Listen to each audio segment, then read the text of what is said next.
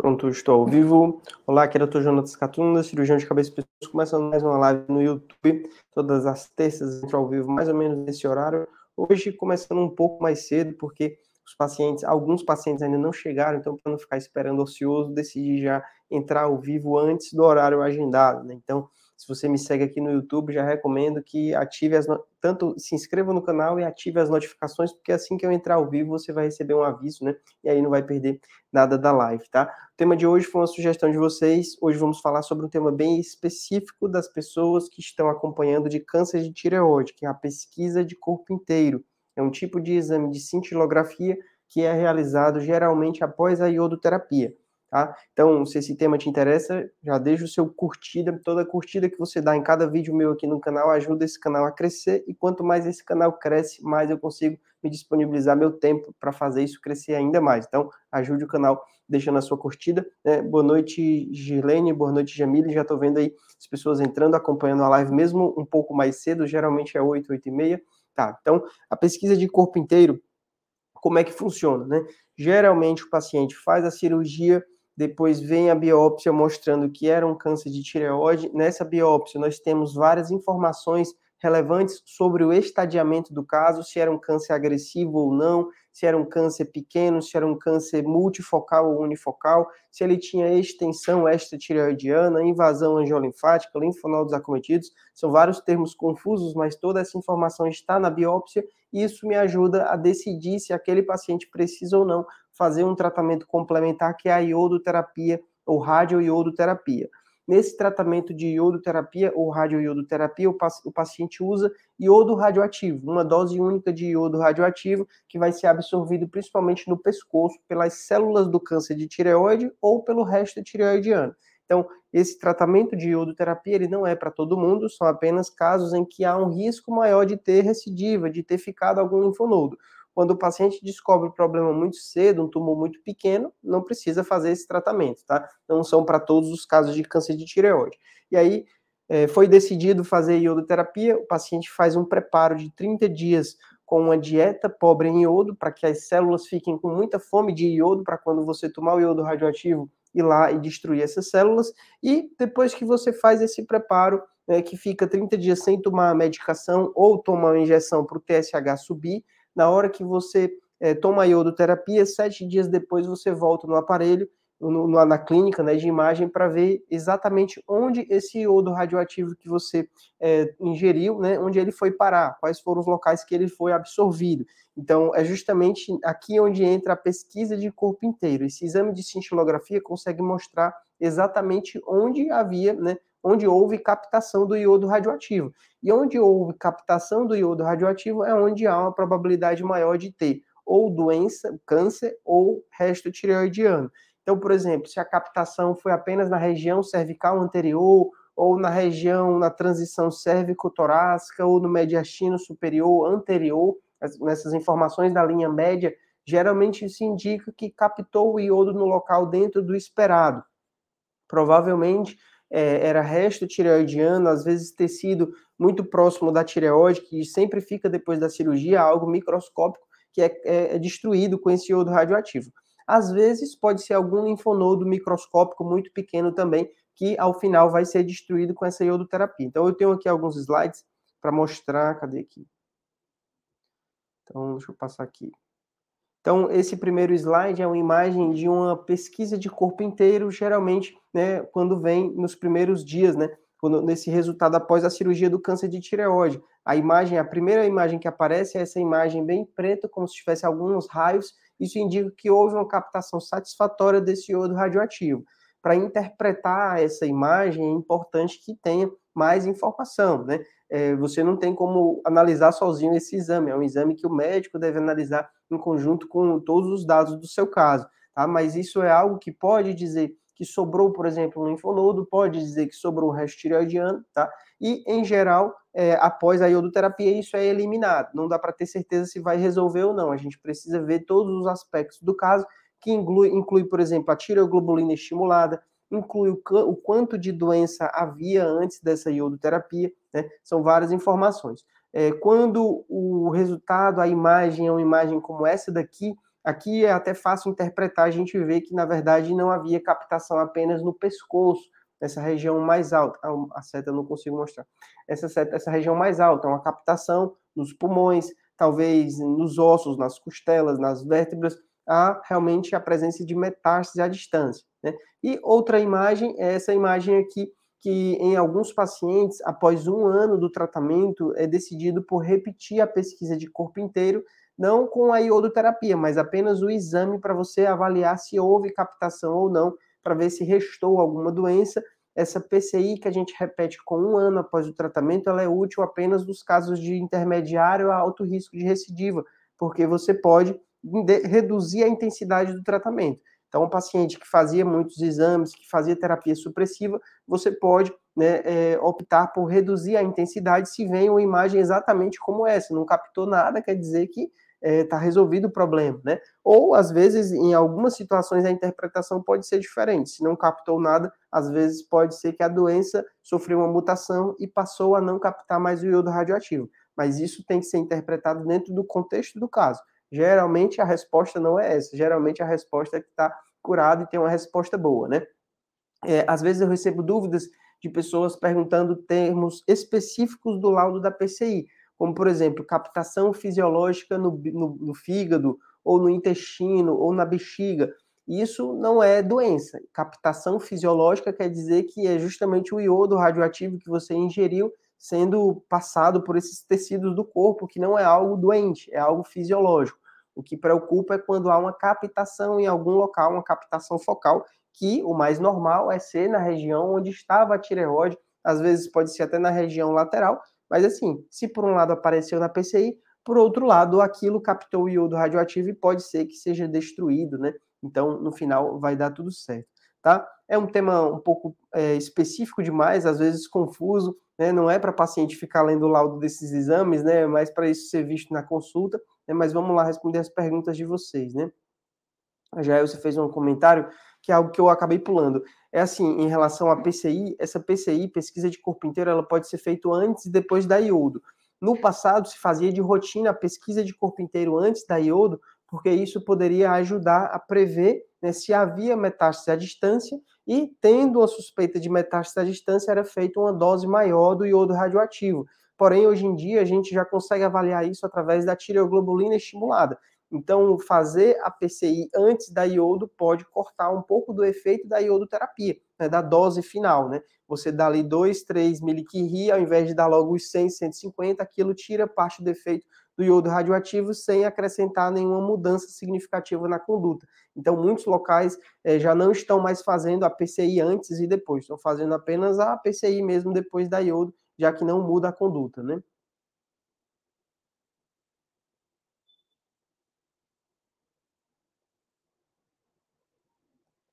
Outra pergunta que tem relação com o exame de cintilografia.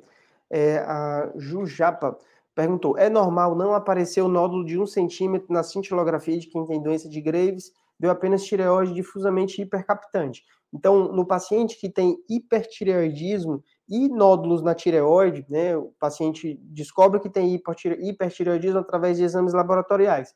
E no ultrassom descobre que tem nódulos na tireoide, é, é indicado fazer o exame de cintilografia, porque às vezes o nódulo é a causa desse hipertireoidismo. O nódulo pode estar produzindo hormônios, que é o que a gente chama doença de Plumer. Então, o exame de cintilografia vai mostrar se esse é um nódulo quente ou se é um nódulo frio, né? Então, é, é, normal o nódulo não aparecer se ele não for a causa do hipertireoidismo. Ele vai estar lá misturado no meio da tireoide, né? Então, na doença de Graves, geralmente é a tireoide toda trabalhando em excesso, e não apenas os nódulos, né?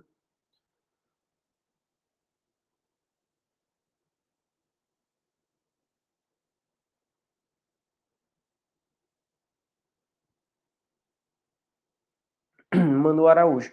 Tive metástase em linfonodos e, e timo. Fiz radioiodoterapia. Sempre as manchas da PCI serão de focos. É assim, Manu, as manchas ou elas são, elas são captação de iodo ou o iodo passando em um local normal, como no intestino, no estômago, na bexiga, né? Então, nem sempre é uma captação, o, o foco de captação relacionado à metástase, a linfonodo, né? Onde tem resto tireoidiano, pode ser só uma captação de tecido sadio da tireoide que não foi totalmente removido, né? Mas pode ser sim linfonodo, e aí, nesse caso, linfonodo acometido pelo câncer. Eu noto que os pacientes fazem uma confusão em relação a linfonodo, achando que linfonodo é metástase. Existe o linfonodo normal, que é a maioria, no pescoço nós temos 300 linfonodos normais, e existe a metástase linfonodal, ou o câncer se espalhando para o linfonodo, né, causando justamente uma metástase, e aí nesse caso é algo preocupante porque precisa ser tratado. O tratamento do linfonodo acometido por metástase é um tratamento chamado esvaziamento cervical, ah, ou linfadenectomia. Esse esvaziamento cervical ele pode ser feito no nível recorrencial, que é onde é mais acometido pelo câncer de tireoide, a região central próxima da tireoide, ou o lateral, né? Quanto mais agressiva é a doença, mais distante da tireoide esse linfonodo vai né, acometendo as regiões. Né? Então, é, o tratamento desses casos em que a metástase linfonodal geralmente é o esvaziamento cervical. A iodoterapia ela não consegue controlar totalmente os linfonodos acometidos pelo câncer, principalmente quando eles são maiores do que um centímetro. Quando tem muita doença dentro do linfonodo, ele não responde mais à iodoterapia, só à cirurgia. Né? Então, o tratamento é esse: é você fazer o esvaziamento, tratar toda aquela região, removendo toda a gordura e todos os linfonodos para reduzir a chance desse câncer voltar. Né? Quanto mais avançado, mais tratamento é necessário. Se o câncer está muito inicial, dentro do lobo da tireoide, sem nenhum sinal de metástase, às vezes é possível tratar com cirurgia parcial apenas, sem tirar a tireoide toda, sem fazer iodoterapia, sem fazer esvaziamento, né? Então, é, é, muito interessante tentar encontrar o problema cedo, né? Quanto mais tarde você encontra, né? Pior, né? Procurando aqui alguma pergunta interessante. Pergunta do Edson. Após a iodoterapia, já pode se alimentar normalmente com sal iodado? Sim, Edson. Após tomar o iodo radioativo, é, o efeito dele é em torno de 24, 48 horas, o efeito máximo em que há a destruição das células. Então, depois disso, aquelas células que ficaram ávidas por iodo, com fome de iodo, elas já provavelmente morreram e passa a ser irrelevante manter a dieta pobre em iodo. Já pode voltar à alimentação normal, né, logo nos primeiros dias após a iodoterapia.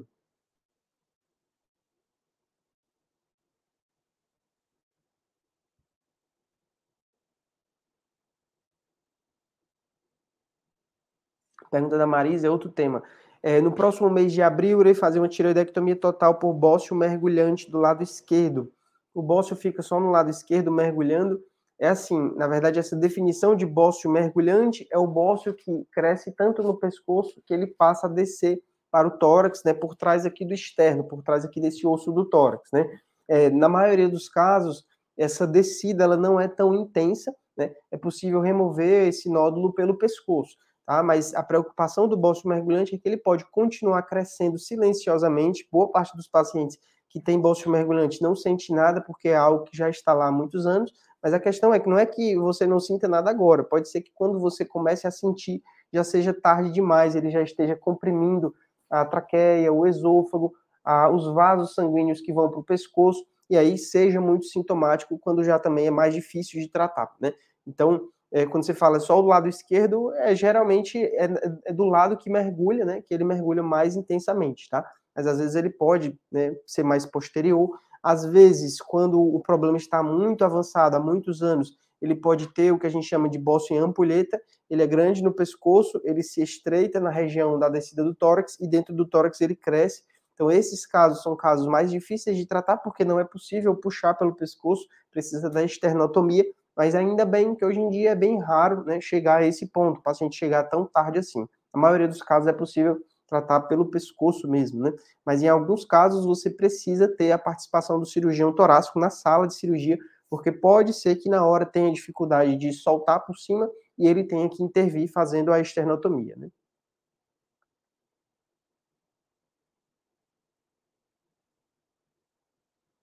Pergunta R. Brito: o que é linfonodo reacional? Então, é, linfonodo é um órgão de defesa no corpo que nós temos vários, principalmente em locais estratégicos. Nós temos no pescoço, na axila, na virilha, nós temos dentro da cavidade abdominal, próximo do intestino. Então, são órgãos de defesa que vão participar da produção de células de defesa das, dos anticorpos. E é, quando tem alguma infecção, esse linfonodo pode aumentar de tamanho, é, ficar inflamado, dolorido para produzir os anticorpos. Passada a infecção, geralmente uma a duas semanas, ele regride de tamanho. Então, quando olha no ultrassom, a informação que vai estar lá, quando é um linfonodo de aspecto benigno, mesmo que ele nem esteja inflamado, que ele esteja dentro do tamanho normal, vai estar laudado como linfonodo reacional. Isso é para diferenciar do linfonodo acometido pelo câncer, que é o linfonodo suspeito de metástase, né? Todo paciente que trata de câncer de tireoide faz exame de ultrassom periódico para detectar uma possível recidiva e se assusta quando vem lá no laudo linfonodo de tantos por tantos centímetros de aspecto reacional. O objetivo do exame é encontrar linfonodo, né? O que a gente quer realmente é saber onde estão os linfonodos e se existe algum risco de ter um linfonodo acometido pelo câncer ou não. Quando vem reacional, é algo de baixíssima preocupação, não tem por que ficar achando, né, que é algo mais sério, né?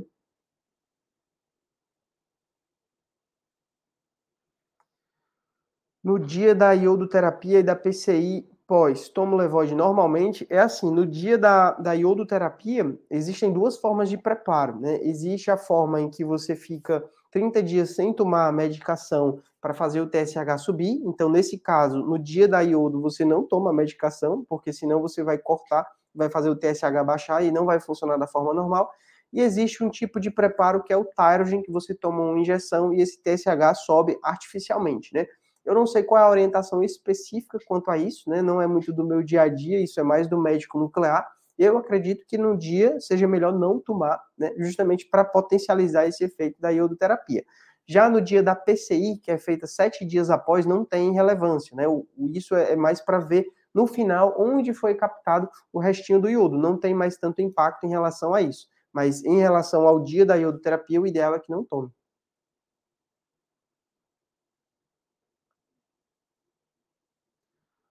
Alessandra fez uma pergunta que tem relação à pergunta anterior. Esse bócio mergulhante é visto no ultrassom cervical?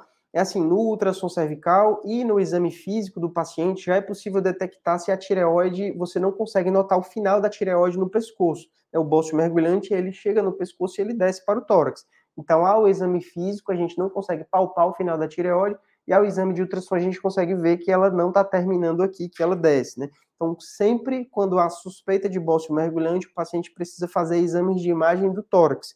Seja um simples raio-x, uma radiografia de tórax, já consegue mostrar se tem abaulamento do mediastino, se tem desvio da traqueia, né? É, ou mesmo uma tomografia de tórax consegue avaliar bem é, o quão baixo é esse bócio mergulhante.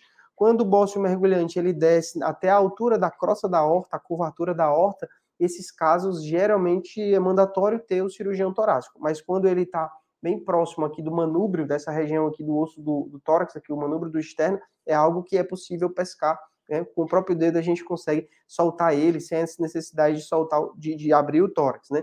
A maioria deles, eu costumo dizer, não mergulha, né? ele só molha os pés. É algo que é possível tratar sem tanta comorbidade para o paciente, né? Procurar aqui alguma pergunta. Então, a Carmen fez um comentário, Carmen do Facebook. Fiz ultrassonografia da cervical, o médico disse que fiquei com lesão da glândula salivar depois da iodo. Devo me preocupar ou não? Então, a, a iodoterapia, ela pode também afetar as glândulas salivares. Nós temos glândulas salivares é, aqui nessa região da parótida e aqui na região da submandibular.